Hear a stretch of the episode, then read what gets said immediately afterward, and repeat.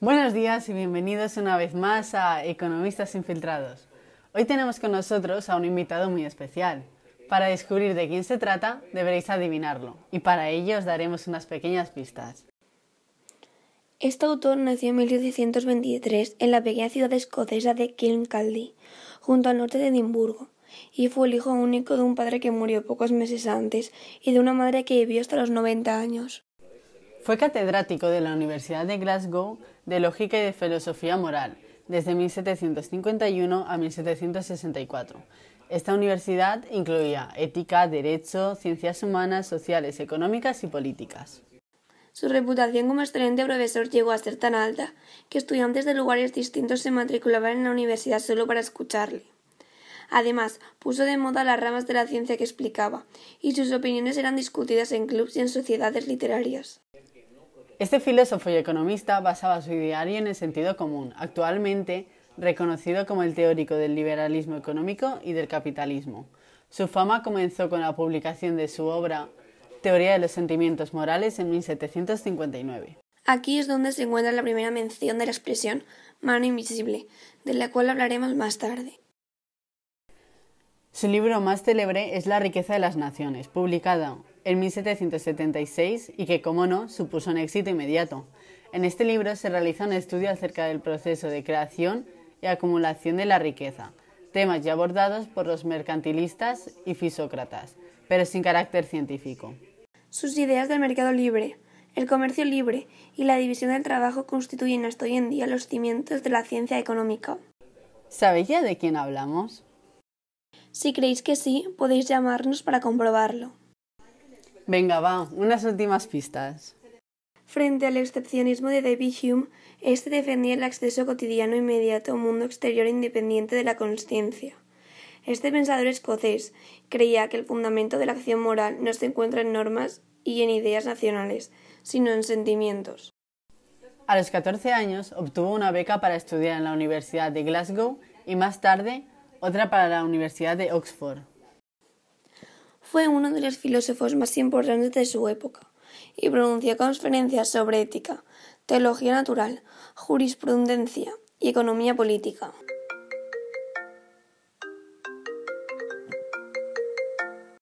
Buenos días, querido espectador.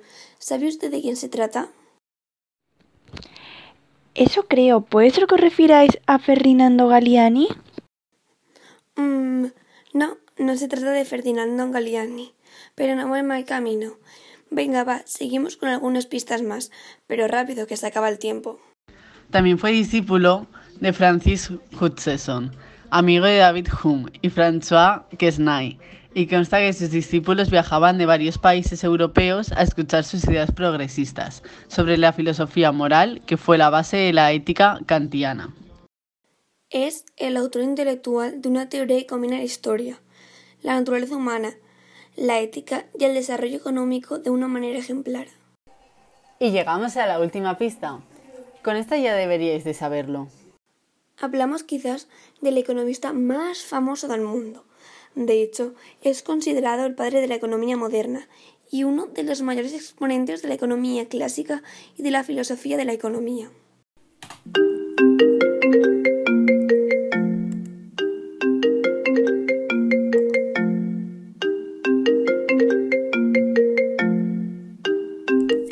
Buenas, ¿cree usted que sabe la respuesta correcta?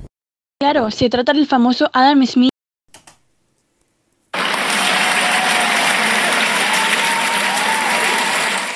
Por supuesto, ha acertado. Felicidades. Y ahora, sin más preámbulos, demos la bienvenida a nuestro programa a Adam Smith. Buenos días a todas y a todas. Muchas gracias por invitarme a Economistas Infiltrados. Buenos días, Adam. Para nosotras es un placer tenerte aquí. Bueno, cuéntanos un poco. ¿Siempre soñaste con convertirte en un famoso económico? Bueno, todos soñamos de pequeños con ser famosos y tener una buena vida, pero lo cierto es que nunca pensé en destacar tanto por mis pasiones economistas, puesto que por formación y vocación siempre he sido filósofo antes que economista.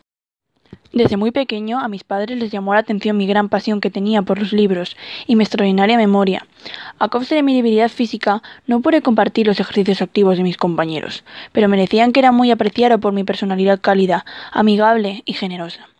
Quienes me conocen afirman que soy proclive a hablar solo y a ensimismarme estando en compañía de otros. Tenemos aquí un ejemplar de tu libro, Las riquezas de las naciones, un libro que ha tenido un gran éxito. Gracias a este libro has conseguido el título de fundador de la economía, debido al gran estudio que has hecho. Lo primero, queremos felicitarte por todo lo que has logrado con esta obra. Pero bueno, ¿podrías hablarnos un poco de él? Sí, claro, por supuesto. Mi intención en este libro era demostrar que el hombre es un ser social, que colabora y participa con otros hombres. Por eso mismo incluí un estudio que realicé acerca del proceso de creación y acumulación de la riqueza, un tema ya abordado por los mercantilistas y fisiócratas. Mi objetivo era desarrollar teorías económicas sobre la división del trabajo, el mercado, la moneda, la naturaleza de la riqueza, el precio de las mercancías en el trabajo y los salarios. La verdad es que creo que has plasmado a la perfección todo lo que querías expresar. Así que podríamos decir que has cumplido todos tus objetivos acerca de este gran libro, y seguramente por ello es el éxito de este. Háblanos un poco más sobre esa investigación que nos comentabas antes una investigación sobre la naturaleza y las causas de las riquezas de las naciones, publicada en 1776, donde estudiabas la idea de un orden natural. Bueno, pues en este estudio desarrollé teorías económicas sobre la división del trabajo, el mercado, la moneda, la naturaleza de la riqueza, el precio de las mercancías en el trabajo, los salarios, los beneficios y la acumulación del capital. Como he dicho anteriormente, también examiné diferentes sistemas de economía política, en particular el mercantilismo y la fisiocracia, y por supuesto la idea de un orden natural. Bueno, el otro día le pedimos a nuestros oyentes que si tenían alguna duda nos la dejaran aquí para así hoy tú poder resolverlas en este programa. Así que hemos hecho una recopilación de las más interesantes. ¿Qué es lo que denominas como sistema de libertad natural?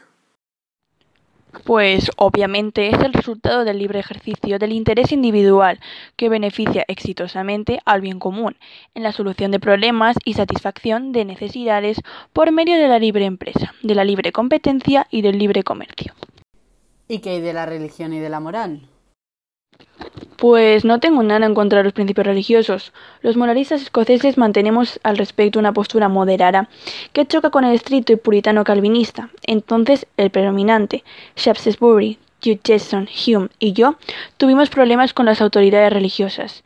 En mi opinión, una influencia eclesiástica exagerada es un atraso, y un error que la teología condiciona la filosofía y sobre todo la ética. De hecho, estoy en contra del fundamentalismo y prefiero la religión natural de los antiguos estoicos, o sea, el deísmo volteriano, al cristianismo. Es por esto que la Iglesia Católica sale mal parada en mi teoría, en uno de los párrafos en los que tacho la confesión de la superstición. Mi teoría de los sentimientos es una moral laica en la que hay pocas referencias a la inmortalidad del alma. ¿Podrías explicarnos un poco en qué consiste la teoría de los sentimientos morales de la cual hemos hablado en principio del programa? Ya que hay muchos oyentes interesados por ella. Sí, la verdad es que nos referimos a un libro que quedó organizado en siete partes. En la primera trata de la corrección de la conducta, la propriety y la pivota sobre la simpatía. En la segunda trata del mérito y el demérito, y aquí hace su entrada el espectador imparcial. La tercera analiza nuestros juicios acerca de nosotros mismos o el deber, la cuarta trata un aspecto del sentimiento de aprobación, la utilidad. La quinta estudia hasta qué punto los sentimientos morales son afectados por costumbres y modas. La sexta aborda el carácter de la virtud. Y finalmente, la séptima revisa los sistemas o doctrinas de filosofía moral y presenta los contornos del modelo propio de su autor, su sistema de la simpatía. Es considerada una obra cumbre y excepcional en la historia intelectual del mundo, que fue aplaudida por David Hume pese a tensionar su Treatise of Human Nature en 1739. Siempre consideró que la teoría de los sentimientos era superior y más importante que la riqueza, y por eso sigo trabajando en la primera de mis obras, introduciendo abundantes cambios. El principio fundamental de esta teoría son los objetos primarios de nuestras percepciones morales, es decir, son las acciones de otras personas. Por eso me opongo a la idea de un hombre inseguro y precario, que ve en otro hombre a un competidor con el cual tendrá una guerra a muerte. ¿Nos podrías contar un poco en qué consiste la mano invisible? Por supuesto, la mano invisible es un término que expresa la capacidad de una economía de mercado en obtener automáticamente el máximo bienestar social a través de la búsqueda del propio interés. No se trata de una teoría compleja, la verdad si lo piensas bien es bastante simple. Aquí un ejemplo para entenderlo mejor. Tomemos el caso de un inventor que desarrolla un prototipo de bombilla que consume menos energía que las demás. El inventor en esta parte desarrolla una bombilla para comercializarla y ganar dinero, es decir, está buscando su interés propio. Sin embargo, el conjunto de la sociedad indirectamente saldrá beneficiada del invento, ya que se necesitarán fábricas para construir las nuevas bombillas, dando empleo a trabajadores, y en definitiva mejorando la vida de aquellos que pueden iluminar su casa mejor y de forma más económica. Una de las nociones importantes que se derivan de la idea de Smith es que los individuos pueden decidir de manera más apropiada que los gobiernos que se deben producir y consumir y en qué cantidad. Esta noción es uno de los pilares del capitalismo, y a veces esto se ha interpretado como una ideología antiestatal. Sin embargo, Adam Smith cuidadosamente siempre ha distinguido entre interés propio y avaricia. Smith defendía el interés propio entendido en un conjunto, teniendo en cuenta todas las implicaciones, claro, según Smith, está en nuestro interés vivir en un Estado de Derecho donde se respetan los derechos de los ciudadanos y la ley. Esta aparente modificación o contradicción en la propuesta ha dado origen al llamado problema de Smith. El problema de Smith es fruto de lecturas positivistas que no consideran el texto general ni las interrelaciones existentes entre las distintas partes del programa de investigación smithiano. En realidad, se pueden comprobar que existen muy importantes analogías entre la configuración social propuesta en la teoría de los sentimientos morales y la armonía del mercado de la riqueza de las naciones, hasta el punto de que forman parte de un mismo paradigma. Hace un par de días también le pedimos a nuestros queridos oyentes que nos dejaran alguna de sus frases célebres escritas por ti. Las más populares son Si abordas una situación como asunto de vida o muerte, morirás muchas veces. Nunca te dejes de lo que en todo momento está en tu poder para liberarte. El hombre prudente no está dispuesto a someterse a ninguna responsabilidad que su deber no le imponga. Un padre se ocupa de más de diez hijos que diez hijos de un padre. Todas las formas de gobierno son valoradas exclusivamente en la medida en que entienden a promover la felicidad de quienes bajo ellas viven. La ciencia es el gran antídoto contra el veneno del entusiasmo y la superstición. En realidad, la atracción o el afecto no son más que simpatía de la costumbre. El lenguaje es el gran instrumento de la ambición humana. Y ahora nuestra favorita. ¿Qué mayor felicidad hay de la de ser amado y saber que lo merecemos?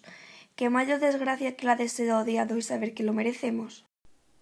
Nos acercamos al fin del programa, pero antes, Adam, ¿quieres dedicarles unas palabras a todos los que nos escuchan ahora mismo?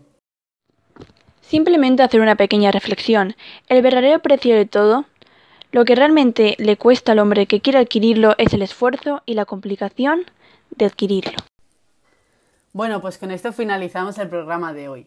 Esperamos que hayáis pasado un buen rato y que os hayáis entretenido como siempre con economistas infiltrados. Muchísimas gracias Adán por regalarnos una pequeña parte de tu tiempo. Ha sido un placer tenerte con nosotras y ya sabes, nuestras puertas estarán siempre abiertas para recibirte. Todo lo contrario, gracias a vosotras y espero volver a participar en esta gran cadena. Ha sido un placer. Ah, y no os olvidéis de que el próximo programa parece ser muy prometedor, ya que tendremos con nosotros a un docente muy querido por sus alumnos. Hablamos de... Jordi Martínez.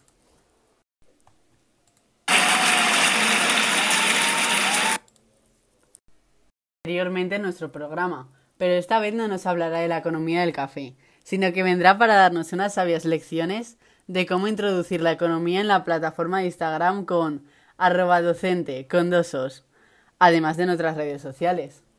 Mañana más y mejor en Economistas Infiltrados.